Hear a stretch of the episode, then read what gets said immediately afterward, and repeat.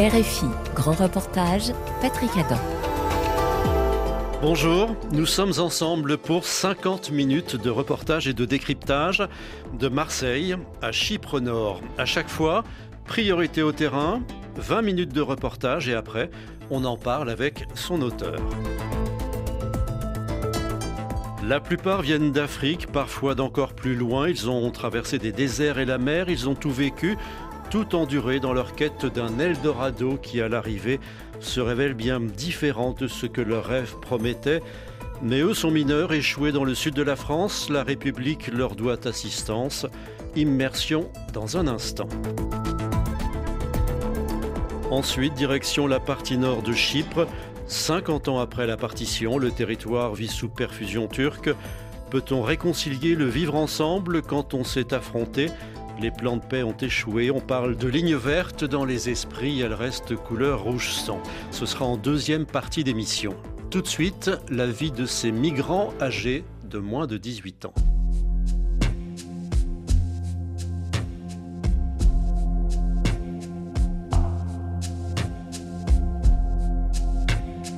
Nous sommes fatigués. Tu as même tes papiers, tu as même ton passeport, on te dit que tu n'es pas mineur.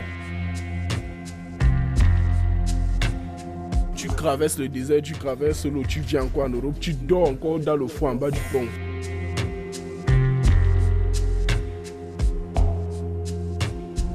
En langage administratif, on les appelle les MNA, des mineurs isolés. Dans la réalité, des jeunes, pour beaucoup venus d'Afrique, et qui se retrouvent notamment à Marseille, dans le sud de la France, livrés eux-mêmes. En France, près de 15 000 ont été identifiés en 2022. C'est à chaque département de les prendre en charge, à condition qu'ils soient bien mineurs. Et c'est en général l'objet d'une bataille juridique. Très souvent déboutée en première instance, la majorité est reconnue majeure en appel. Human Rights Watch dénonce des évaluations arbitraires qui privent les enfants de leur droit au logement, à la santé et à l'éducation. Mineurs non accompagnés, une jeunesse abandonnée, c'est un grand reportage de Justine Rodier. Bonjour. Vous savez où elle est, Monique? Ok. Bon, ben comme ça, vous allez pouvoir rendre compte. euh, Vous pouvez nous expliquer, on est où là du coup? Donc, on est à euh, la permanence de l'association Soutien 59 Saint-Just. C'est une permanence qui s'occupe de tous ces jeunes pour euh, les aider. Et nous, ici, on n'héberge pas. Donc, on se met en contact avec euh, éventuellement d'autres associations. Mais en ce moment, ils sont tellement nombreux qu'ils sont dehors. quoi.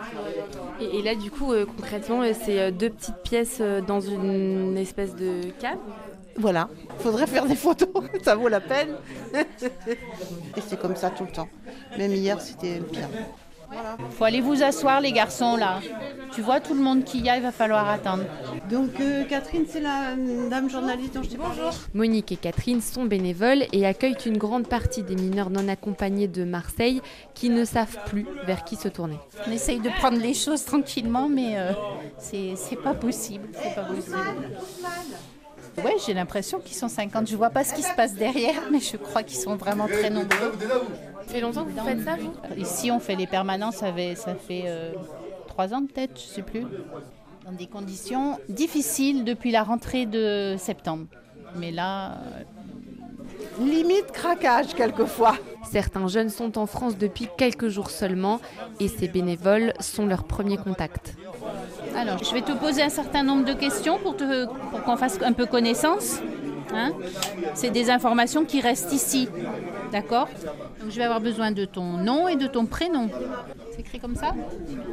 Pas de numéro de téléphone. Tu viens de quel pays? Burkina Faso. Ta date de naissance, s'il te plaît 2007. Est-ce que tu as des papiers d'identité avec toi? Photocopie. Tu as de la famille encore au Burkina? S'il y a besoin de, de voir des papiers d'identité, c'est ton père, ta mère ou ta soeur qui pourront s'en occuper. Oui. Tu es passé par l'Italie ou par l'Espagne? Espagne. Tu étais mineur? Oui, oui.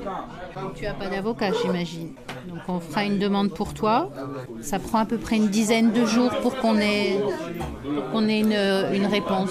Et tu as envie de faire quoi ici en France? Aller à l'école. Rapidement, les jeunes sont mis en contact avec des avocates qui les suivront tout au long de leur parcours judiciaire pour la reconnaissance de minorité. Le jeune Abou, 16 ans, se rend justement pour la première fois chez son avocate.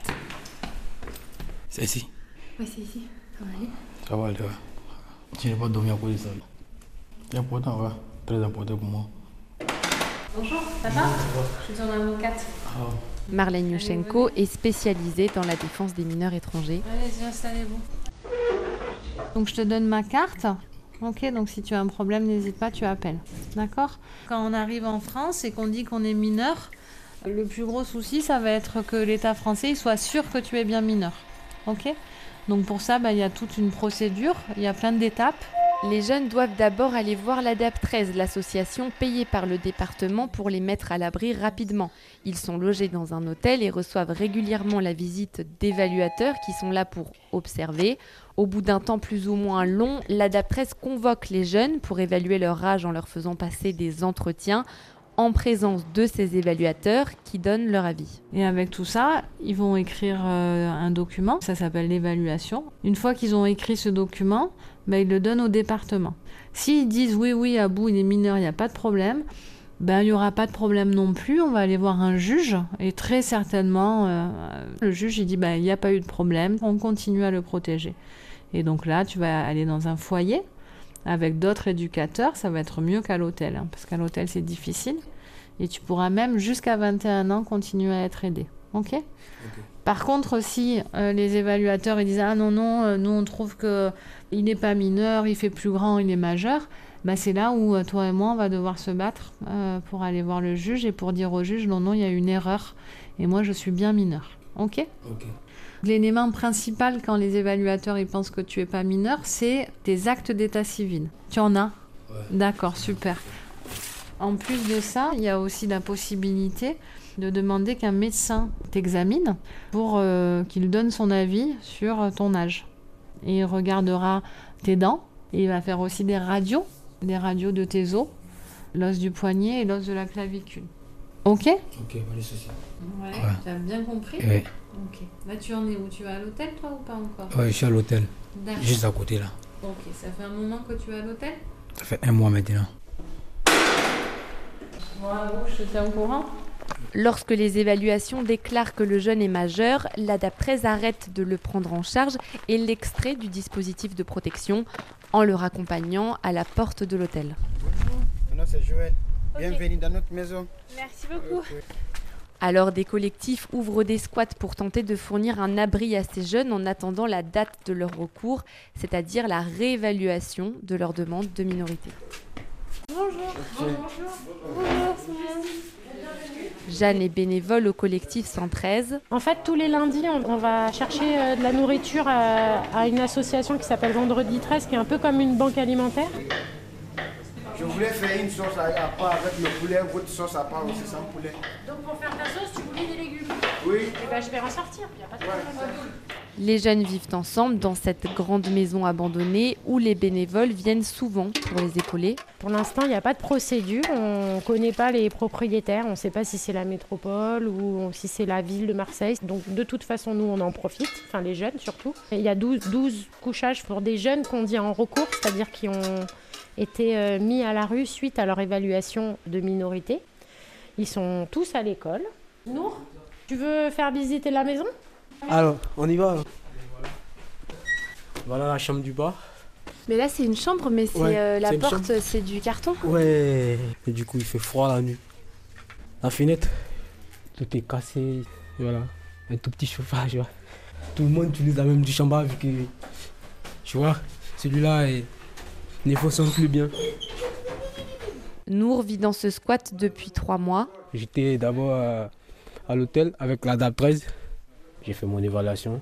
Une semaine après, voilà, j'ai été convoqué par les directeurs en me disant que ma demande euh, de mineur non accompagné, va, ça a été rejeté. quoi. Qu'il va falloir que je quitte l'hôtel. Lundi matin, j'avais cours. Et quand je suis revenu de l'é- de l'école, je suis parti le voir. Je ai dit non, j'ai commencé le cours et qu'il m'accorde quelques jours afin de trouver un autre endroit où pouvoir aller. Et il m'a dit non. J'ai pris mon sac et je me suis retrouvé à la gare Saint-Charles. Donc le matin, je vais à l'école et après quand je reviens, voilà, je suis à la gare. Et le jeune a du mal à comprendre le motif du refus de son évaluation. Lorsqu'il m'a dit ça, il m'a remis la fiche. Bah, c'est écrit que là, que j'ai une tache là sur le visage qui veut dire que je suis pas mineur. C'est quoi cette tache Que j'ai une tache là depuis le pays, tu vois, je suis tombé à moto une fois. Du coup, ça m'a laissé une cicatrice là. C'est écrit département 13, Bouche du Rhum. Direction enfance, famille. C'est écrit là, l'intéressé ne semblait pas être intimidé par l'évaluateur, puisqu'il avait l'air très confiant et sûr de lui. De plus, son langage ainsi que sa posture ne font pas ceux d'un adolescent, mais d'un adulte. C'était quoi votre posture? J'avais porté un pullover, un pullover noir, celui-là. Vous avez bien compris, non? J'ai lu, non? Là, c'est écrit des caractéristiques physiques qui s'assimilent sans aucun doute à celles de majeur.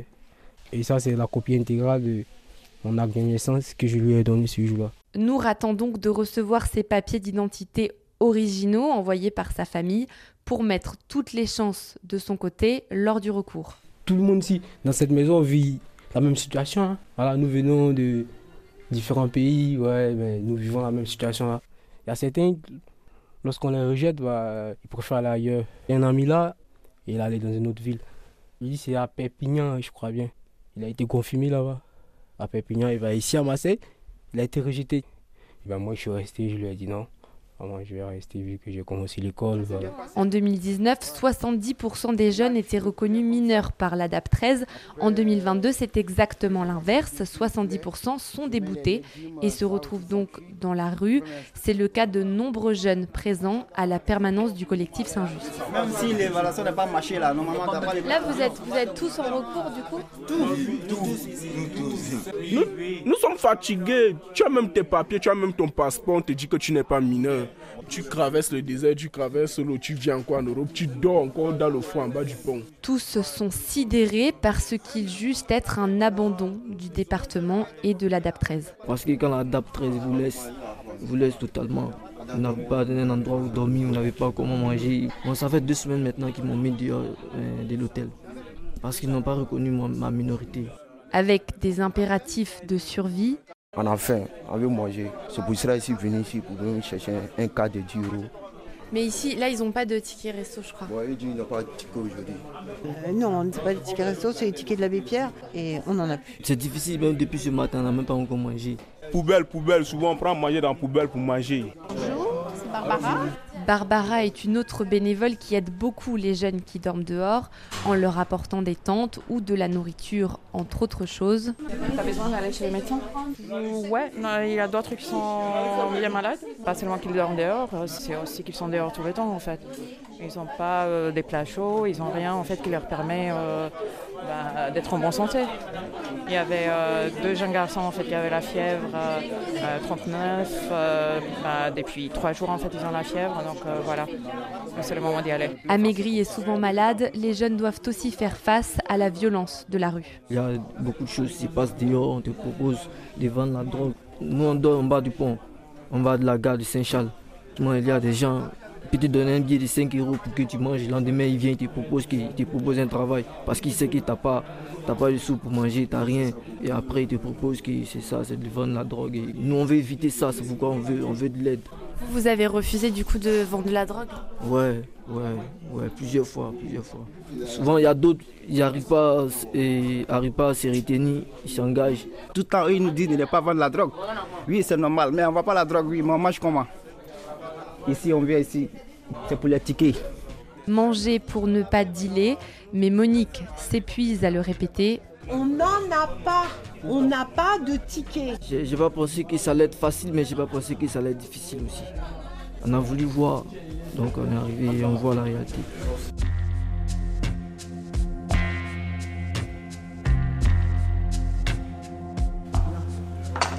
Je prends la pâte d'arachide, j'ajoute sur les légumes, j'ajoute un peu d'eau, j'ajoute le poulet aussi. Ça ce cuit-là, la sauce est prête. Dans le squat, Jeanne du collectif 113 dénonce des évaluations faites au rabais par l'ADAP 13 et qui poussent autant de jeunes dans la rue. S'il regarde dans les yeux, ça va pas parce qu'il est dans la défiance, il est sûr de lui. S'il regarde par terre, il a quelque chose à se reprocher. Enfin, à partir du moment où l'évaluateur a des consignes, ils vont trouver plein de prétextes à déminoriser en fait. Pour elle, le département est jugé parti puisqu'il est chargé d'évaluer les jeunes, puis de les prendre en charge s'ils sont reconnus mineurs. J'ose affirmer que c'est euh, une politique de découragement qui est menée dans les Bouches-du-Rhône. Vous n'êtes pas les bienvenus, donc on, va vous mettre dehors et puis comme ça on vous, fait partir quoi. Bah, s'il n'y avait pas des squats, s'il n'y avait pas des solidaires, des bénévoles euh, pour s'occuper de ces jeunes, bah, ils seraient euh, pendant six mois, un an, en proie à tous les réseaux qu'on peut imaginer, délinquance, prostitution, la rue, enfin voilà, tout ce qu'on peut. Et puis en plus, ils sont vulnérables de par leur âge. C'est en train de brûler, Joël? Joël, tu peux arrêter si c'est en train de brûler, s'il te plaît? On voudrait que les pouvoirs publics euh, se bougent un petit peu sur la question des mineurs en recours. Et c'est pas que la Fondation Abbé Pierre et euh, la Banque alimentaire qui doit nous aider. Hein. Nous, on se substitue à un truc qui n'existe pas, mais c'est pas satisfaisant du tout, quoi. C'est le parcours du combattant. Un mineur en recours, euh, c'est vraiment, euh, faut s'accrocher. Rendez-vous donc à l'ADAP 13 pour comprendre comment l'association mandatée par le département gère les mineurs non accompagnés. David Lemonnier est directeur général adjoint du groupe ADAP 13. D'entrée de jeu, il rappelle que les arrivées ont augmenté de 43% en trois ans, une reprise significative après une baisse conséquente durant le Covid. Il est très clair, il n'y a pas assez de places pour tout le monde. Chiffre à l'appui, 210 places de mise à l'abri pour les jeunes en attente de leur évaluation alors qu'entre le 1er janvier et le 31 août 2023, l'ADAP 13 a reçu presque 900 jeunes. La logique légale, c'est une mise à l'abri immédiate. Il se trouve que sur Marseille, la réalité fait que cette mise à l'abri immédiate, on court après assez régulièrement. Si nous voyons arriver une personne dont le niveau de vulnérabilité nous paraît dépassé, donc jeunes filles, jeunes gens malades, jeunes gens plus jeunes que la moyenne, nous faisons appel soit au service d'urgence du, du département, soit nous bousculons un peu nos habitudes pour que, pour ces personnes-là, la mise à l'abri soit absolument immédiate. C'est très important. Malheureusement, en effet, à côté, d'autres jeunes gens doivent attendre. Et ils trouvent des ressources, du, reste, dans Marseille, auprès d'hébergeants volontaires, euh, auprès d'associations caritatives, etc., etc. David Lemonnier confirme que la plupart des jeunes sont déboutés après leur évaluation, mais précise que l'ADAP 13 ne reçoit aucune consigne explicite de la part du département. Certes, le département valide, invalide, demande des éléments complémentaires, etc., etc., mais ce ne sont pas les agents du département qui mènent les évaluations. C'est nous. C'est un opérateur habilité en qui le département a confiance et qui est contrôlé sur la qualité de son activité. Sur les 70% des jeunes déminorisés par la LAP 13, la plupart formulent des recours à l'issue desquels ces jeunes sont finalement reconnus mineurs par le juge des enfants Autrement dit, les conclusions rendues par l'ADAP 13 finissent souvent par être jugées fausses. Parce que c'est le droit au recours, et nous les informons de cette possibilité, c'est leur droit. Mais en attendant ce recours, les jeunes sont dans la rue. En effet, à cet endroit-là, le cadre légal euh, n'indique pas qui est compétent pour la prise en charge. C'est un trou dans la raquette. Si un magistrat accepte le recours en rédigeant ce qu'on appelle une ordonnance de placement, alors le département via l'ordonnance de placement, a obligation de trouver un hébergement pour ces jeunes gens. Il y a des magistrats aujourd'hui qui décident que, que le recours est recevable, mais qui ne délivrent pas d'ordonnance de placement. Concernant le déroulé et les conclusions des évaluations, David Lemonnier se défend de tout soupçon de subjectivité. Il y a une procédure. Nous sommes régulièrement interrogés et contrôlés sur ces questions-là. La procédure est conforme. Il n'y a jamais un critère ou un autre qui détermine une conclusion. C'est un faisceau d'indices. Il arrive que, après le premier échange, les évaluateurs demandent ce qu'on appelle un complément d'information. Donc on relance de nouveaux échanges pluridisciplinaires. Mais les associations et bénévoles dénoncent aussi les positions très sévères sur l'immigration tenues par la présidente du département, Martine Vassal. Elle a d'ailleurs été plusieurs fois condamnée par le tribunal administratif pour manquement à ses obligations concernant la protection des mineurs étrangers. La question euh, des mineurs non accompagnés, plus largement la question des migrations, c'est une question qui vient chercher l'inconscient collectif, de l'idéologie, encore une fois du politique. Nous, on nous demande, et c'est notre métier, de tenir une position technique. Et je ne peux que saluer la technicité de l'ensemble des salariés. Moi, je réponds avec les moyens qui me sont donnés, qui ont été conséquents sur les 5-6 dernières années. En effet, début 2017, l'ADAP 13 disposait de 11 places de mise à l'abri, là où il y en a aujourd'hui 210. Quand je vous dis que depuis les dernières années, je ne peux que constater l'augmentation des moyens, vous voyez le chemin parcours Une hausse de moyens effective, mais pas suffisante pour protéger les plus de 150 jeunes qui dorment dans les rues de Marseille sans ressources. Mineurs non accompagnés, une jeunesse abandonnée, un grand reportage de Justine Rodier, réalisation Eva Piedel.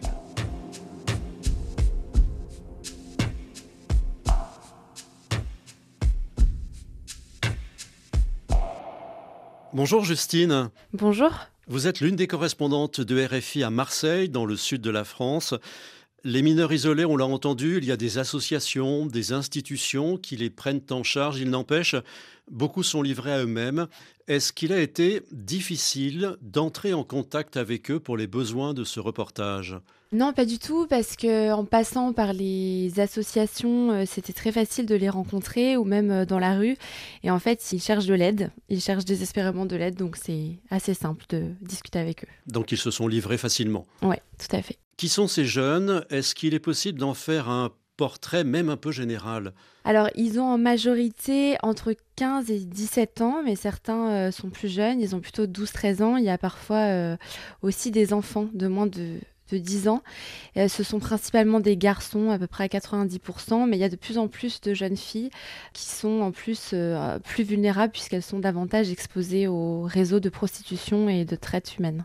Géographiquement, on sait d'où ils viennent Alors, ils viennent euh, un tiers de la de Côte d'Ivoire ou de Guinée, les autres euh, de Tunisie, Mali, Afghanistan ou Algérie, euh, principalement. Et les jeunes filles viennent aussi de la République démocratique du Congo, Ukraine ou Albanie. Effectivement, on l'a entendu aussi hein, dans le reportage, ils viennent principalement d'Afrique.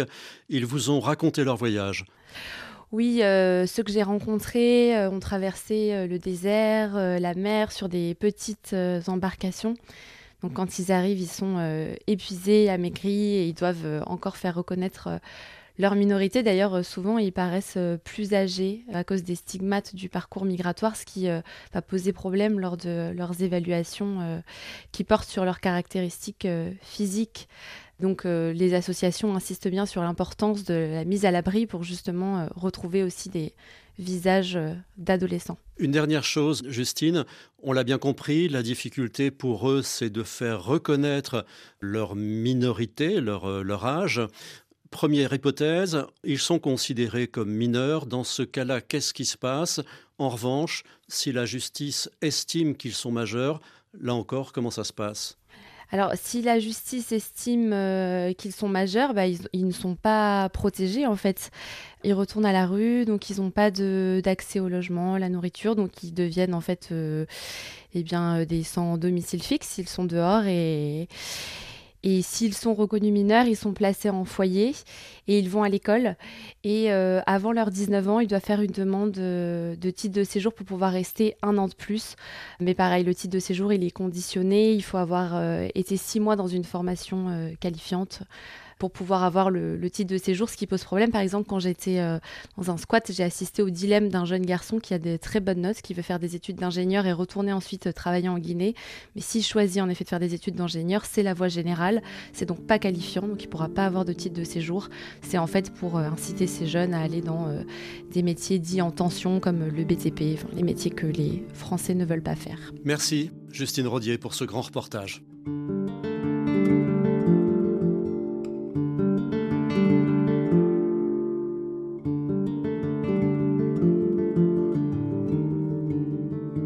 La suite de ce complément du samedi sur RFI, on reste en Europe.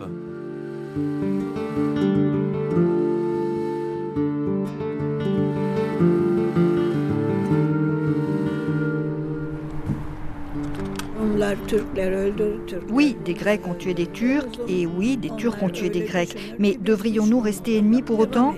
Si un jour l'île réussit enfin à se réunifier, si nous réussissons vraiment à faire la paix, ce sera plus facile pour retrouver nos disparus.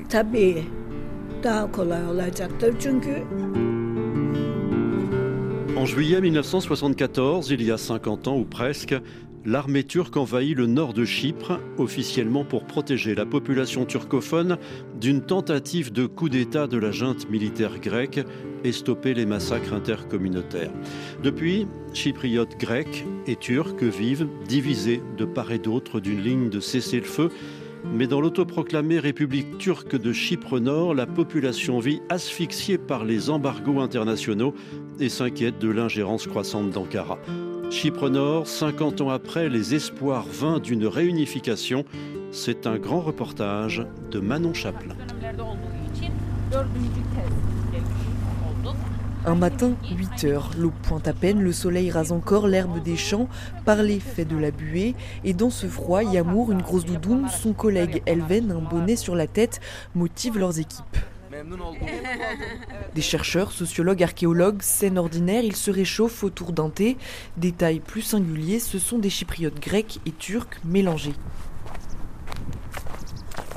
Nous sommes à quelques kilomètres au nord de la ligne verte, cette même ligne qui, depuis 1974, la tentative de coup d'État des officiers grecs, l'envoi par la Turquie de ses militaires, déchire l'île en deux, telle une frontière.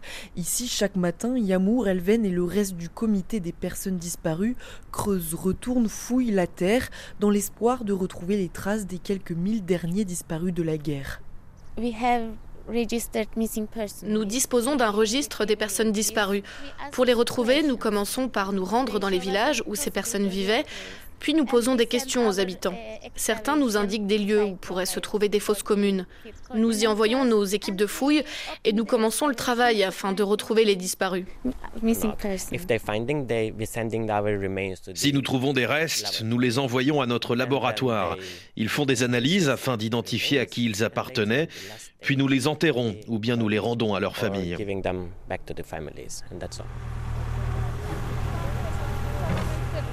Au milieu des champs, les archéologues entourent un bulldozer, un os, un vêtement, un objet, une dent.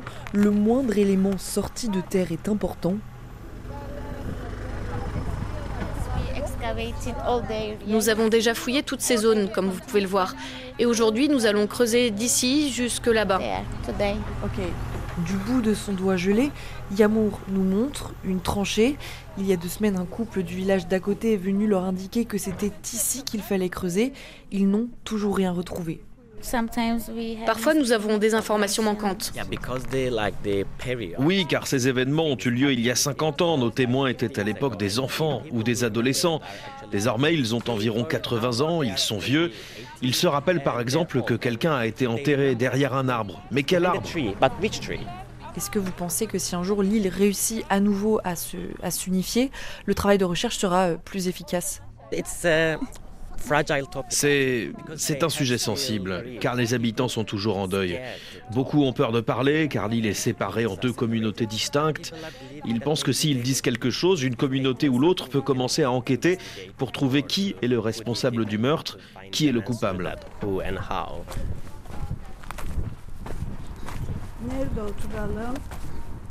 Enquêter, Leila, 74 ans, de grosses lunettes carrées, y a consacré des années. Son mari, chypriote turc comme elle, a disparu durant les premières années de la guerre.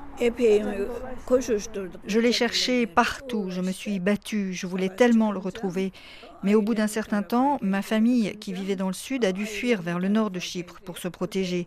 Et moi, je les ai suivis sans mon mari.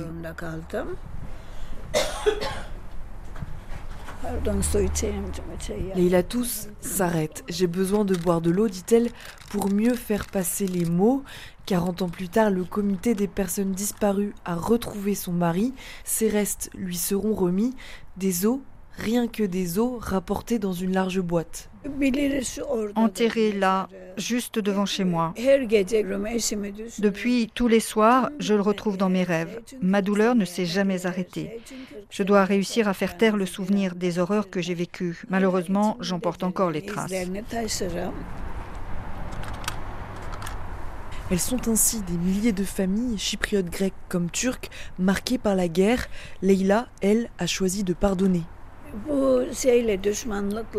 Je me suis dit que si je ne pardonnais pas à ceux qui m'avaient fait ça, je ne pourrais jamais plus vivre sans rage. J'aurais fini par faire du mal à ceux qui m'entourent. Oui, des Grecs ont tué des Turcs, et oui, des Turcs ont tué des Grecs. Mais devrions-nous rester ennemis pour autant? Si un jour l'île réussit enfin à se réunifier, si nous réussissons vraiment à faire la paix, ce sera plus facile pour retrouver nos disparus. Unifier l'île pour mieux retrouver les disparus ou pour mieux vivre, tout simplement. À l'exception d'Ankara, l'autoproclamée République turque de Chypre du Nord n'a jamais été reconnue par la communauté internationale. Toute sa population vit sous embargo, son économie dépend entièrement de la Turquie. Conséquence, le produit intérieur brut par habitant y est quatre fois moins élevé qu'en République de Chypre. Une injustice pour la plupart des habitants. Comme à Lille, il nous ouvre les portes de son restaurant. Étant donné que notre économie dépend essentiellement de l'économie turque, nous sommes naturellement touchés par les mêmes problèmes qu'eux. Nous vivons une inflation énorme et la livre turque, qui est également notre monnaie nationale, perd constamment de la valeur par rapport aux devises étrangères. Donc depuis 5 ans, nous nous appauvrissons. Avec tous ces embargos, nous ne pouvons plus vraiment commercer avec les pays étrangers. Autrefois, il y avait des échanges, mais cela s'est arrêté pour des raisons politiques. Je souhaite vraiment que l'île soit à nouveau unie avant ma mort. Le pays deviendra plus fort économiquement, car les portes s'ouvriront et les échanges avec l'Europe et le monde augmenteront. Il y aura aussi plus de touristes, comme dans le sud de l'île, où le tourisme est bien plus développé.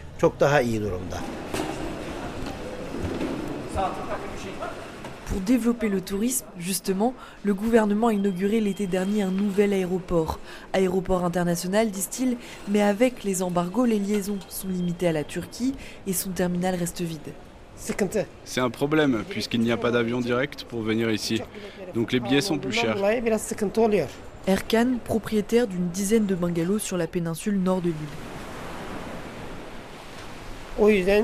Et les touristes préfèrent visiter la République de Chypre, au sud. Ils peuvent également venir jusqu'ici en voiture depuis le sud, mais de longues files d'attente se forment à la frontière. Près de chez lui, de l'eau cristalline, mais pas de magasin, de casino ou de café, le genre de cadre, dit-il, où les touristes turcs ne mettent pas un pied. Ce sont les seuls à pouvoir venir ici facilement, mais ils viennent seulement pour jouer au casino, car c'est interdit en Turquie. Ils descendent de l'avion, vont directement dans leur grand hôtel, jouent à la machine à sous, puis repartent. Le seul tourisme possible ici, c'est un tourisme d'argent sale, un tourisme de blanchiment d'argent.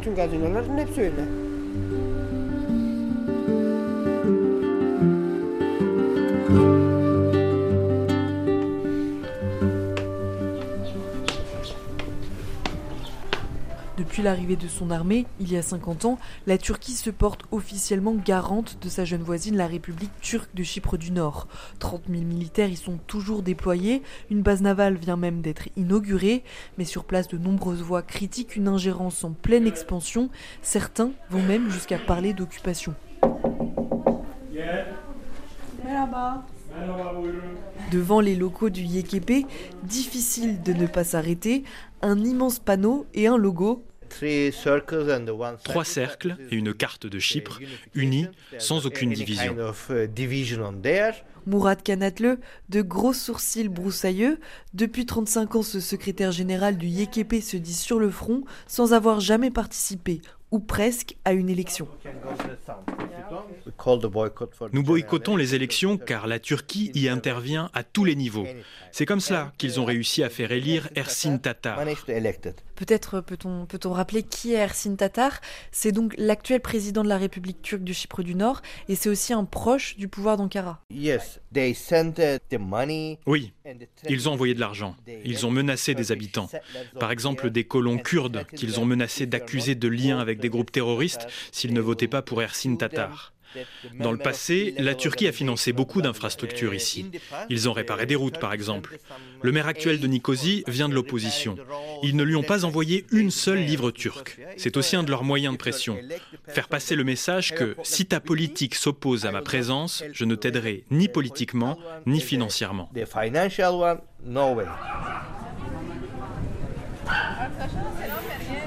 Murat nous emmène dans les rues pavées de Nicosie. Partout, il y a les stigmates des précédents conflits, les traces de la présence turque aujourd'hui, des impacts de balles sur les murs, des drapeaux turcs, des statues du fondateur de la République de Turquie, Mustafa Kemal Atatürk. Ils ont tout changé ici. Ils ont imposé des cours militaires à l'école. Ils ont ouvert des écoles coraniques. Ils privatisent des entreprises aussi.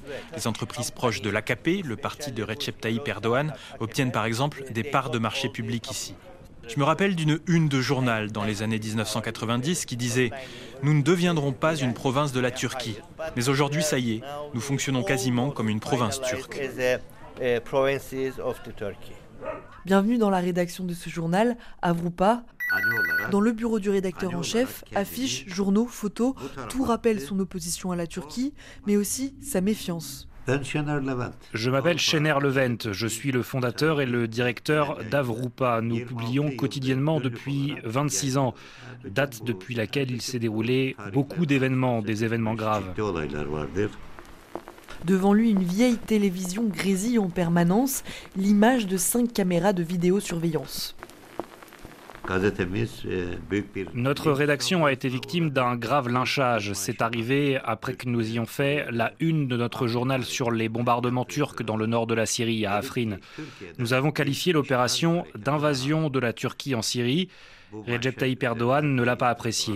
Dans un discours, il a insulté notre journal et a appelé ses frères de Chypre Nord à faire ce qui était nécessaire pour nous donner une bonne leçon. Le lendemain, un millier de personnes sont arrivées devant notre rédaction pour nous attaquer avec des pierres. Ils ont cassé toutes nos fenêtres puis sont entrés depuis le balcon. Ce jour-là, l'effusion de sang a été évitée de peu. Son collègue Aziz, une pile de journaux sous le bras, insiste pour nous montrer la rédaction et surtout la vue depuis le balcon. Regardez, juste en face, c'est l'ambassade de Turquie. C'est ici qu'en 2018, le lynchage a eu lieu. Et ici, ce sont des impacts de balles, lorsque des assassins sont venus pour essayer de nous tuer. il y a effectivement deux, deux, gros trous dans le mur, euh, des impacts de balles qui sont encore visibles. Nous sommes en direction de la zone tampon, une zone démilitarisée contrôlée par les casques bleus de l'ONU depuis une cinquantaine d'années. Sur la route, pour y accéder, un checkpoint turc, puis grec, et enfin des villages. Cinq villages, dont Pila, 1800 habitants, le dernier de l'île où communautés grecques et turques vivent ensemble. Ensemble, ou du moins à côté, chacune a son école, son équipe de foot, son café, son église ou sa mosquée, et puis leurs mères qui, eux, ont cessé de se parler. Cet été, un incident est venu tiédir les relations, une agression. Des gardiens de la paix de l'ONU se sont fait frapper par des chypriotes turcs après avoir tenté d'empêcher la construction d'une route controversée pour relier le village au nord de l'île. Depuis, ce village symbole est en tension et dans les rues, les habitants refusent de répondre à nos questions.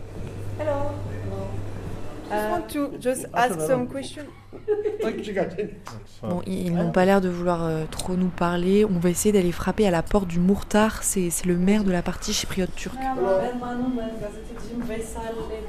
Veysel Guden reçoit dans son bureau, accepte de parler, même s'il faut un peu insister. Les Chypriotes turcs qui habitent ici vont travailler dans la partie nord de l'île. Ils vont à l'école au nord, leur famille habite au nord. À chaque fois qu'ils veulent s'y rendre, ils doivent passer par le checkpoint de Pergamos, l'un des plus empruntés de l'île. Un passage prend en moyenne entre 40 et 45 minutes. Nous avons donc demandé la construction d'une nouvelle route à l'administration de l'ONU afin de simplifier leur passage. Le côté grec a demandé quelque chose en échange, une compensation. Sauf que leur demande est une grosse demande. Sur une carte, Veysel Guden nous montre la partie turque, la partie grecque, la base militaire des Nations Unies. Le côté grec souhaite désormais gérer seul sa partie du village. Or, si l'on s'en tient au plan rédigé par l'ONU, les deux communautés sont censées utiliser et gérer l'ensemble du village en coopération. Moi, je souhaite continuer la gouvernance sous l'actuel statu quo. C'était un honneur pour les habitants de Pila de réussir à vivre ensemble depuis 1974.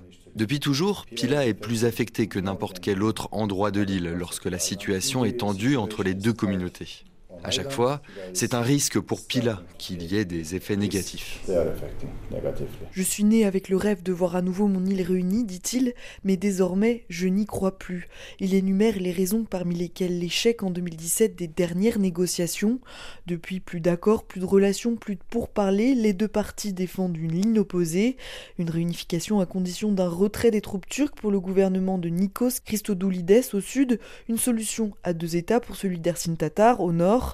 Son parti, l'UBP nationaliste, proche du gouvernement d'Ankara, a repris la rhétorique turque et c'est son secrétaire général, Ouzan Asipoulou, qui nous en explique les raisons.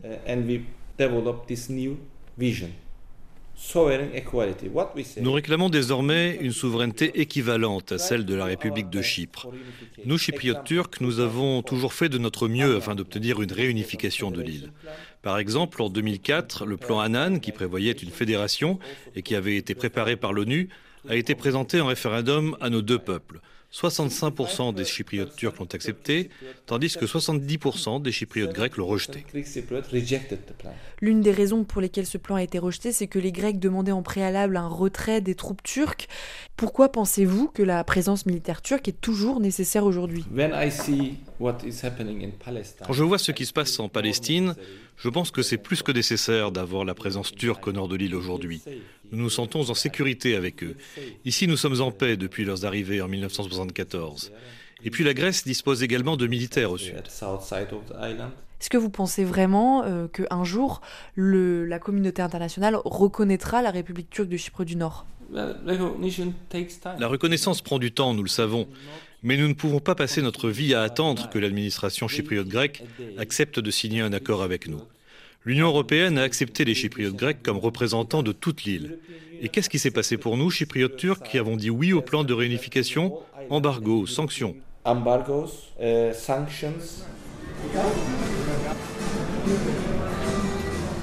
Retour dans la vieille ville de Nicosie, ses rues pavées, ses cafés et ses artères commerçantes coupées par de tranchants barbelés. Oui, ici aussi, l'espace est coupé en deux. La dernière capitale divisée d'Europe indique un panneau devant un point de contrôle. De part et d'autre, beaucoup de similarités, sauf la langue, la musique et la monnaie. Un touriste nous dit trouver ça drôle de passer d'une ambiance à l'autre aussi facilement. Côté grec, ça amuse un peu moins les habitants. My name is Dimitris. Dimitris, 29 ans, comme sa sœur avec qui il tient un magasin de chaussures à quelques mètres à peine de la ligne de cessez-le-feu, il dit ne jamais passer de l'autre côté. Pas parce que je suis trop nationaliste, mais parce que j'essaye de trouver une bonne raison d'y aller. La seule que j'ai trouvée pour le moment, c'est d'aller voir les propriétés qui appartenaient à ma famille à l'époque, celles que mes grands-parents ont dû abandonner en fuyant la guerre. J'ai été les voir il y a 15 ans, mais c'était très triste car quelqu'un d'autre vivait à l'intérieur. Est-ce que vous avez des amis euh, turcs chypriotes? Je n'ai pas d'amis turcs chypriotes, mais je pense sincèrement que l'on peut être unis à nouveau car nous avons déjà réussi à vivre ensemble en paix par le passé. Mais à cause du jeu politique, à cause de la Turquie qui occupe 30% du territoire illégalement de l'île au nord, nous n'y arrivons plus. C'est si triste. Je veux dire, c'est quelque chose d'inacceptable pour nous. Je fais partie de la génération qui attend plus. La génération qui attend plus, dit-il, est la génération qui fera la paix. Dans le fond de son magasin, derrière des boîtes de chaussures empilées, un petit pot en verre offert par sa grand-mère. À l'intérieur, ce qui lui reste de Chypre Nord, quelques herbes séchées et une poignée de terre. Chypre Nord, 50 ans après, les espoirs vains d'une réunification. Un grand reportage de Manon Chaplin, réalisation David Brockway.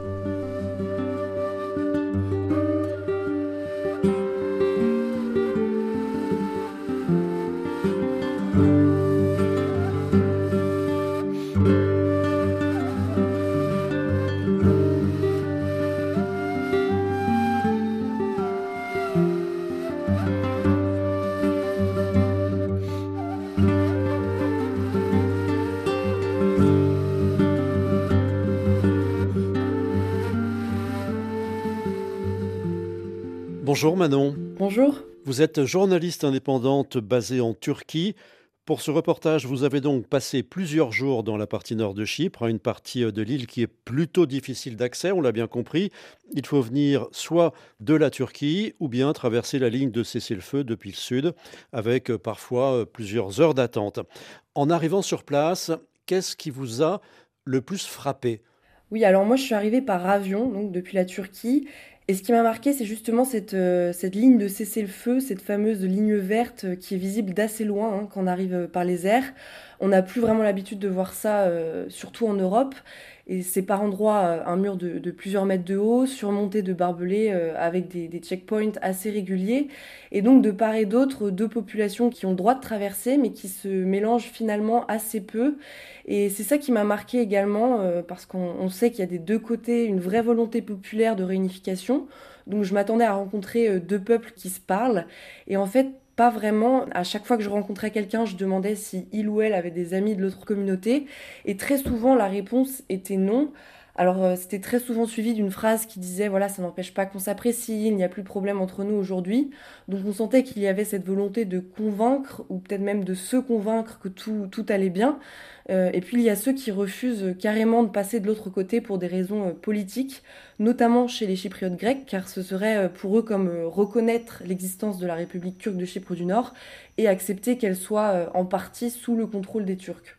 Justement, on l'a entendu, il y a une certaine méfiance envers le pouvoir euh, d'Ankara de la part de la population chypriote.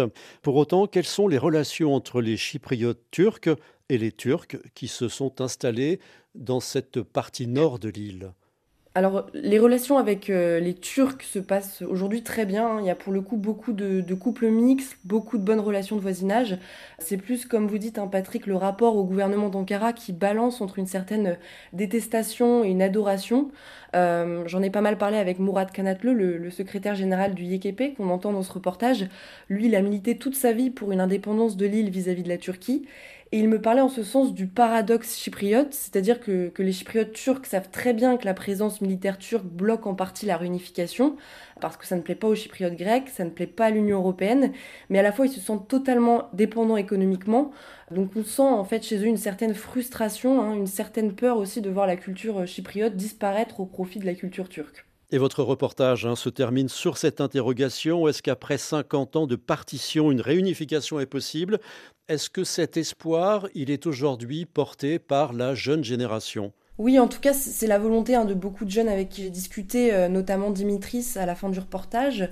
Eux, ils n'ont pas vécu la guerre, ils n'en portent pas les traumatismes. Et donc, contrairement à une génération plus âgée qui peut être craintive à certains égards, qui veut absolument garder une présence militaire turque pour les protéger, euh, bah, il y a une vraie volonté chez ces jeunes de compromis, euh, de recoller les morceaux, surtout chez les chypriotes turcs, hein, parce que eux se sentent complètement coincés sur un bout d'île où ils n'ont aucune reconnaissance. Euh, quelque chose d'assez symbolique qui est souvent revenu dans les conversations, c'est que par exemple leur équipe sportive ne peuvent pas participer aux compétitions internationales. Ça peut aussi être compliqué pour eux de, voyager à l'étranger. Donc voilà, il y a vraiment cette volonté, en tout cas chez les jeunes, de sortir de cette impasse, mais ils ont conscience hein, que ça ne pourra pas se faire sans une volonté politique et que donc euh, le chemin euh, reste long. Merci Manon Chaplin pour ce grand reportage. Merci à vous.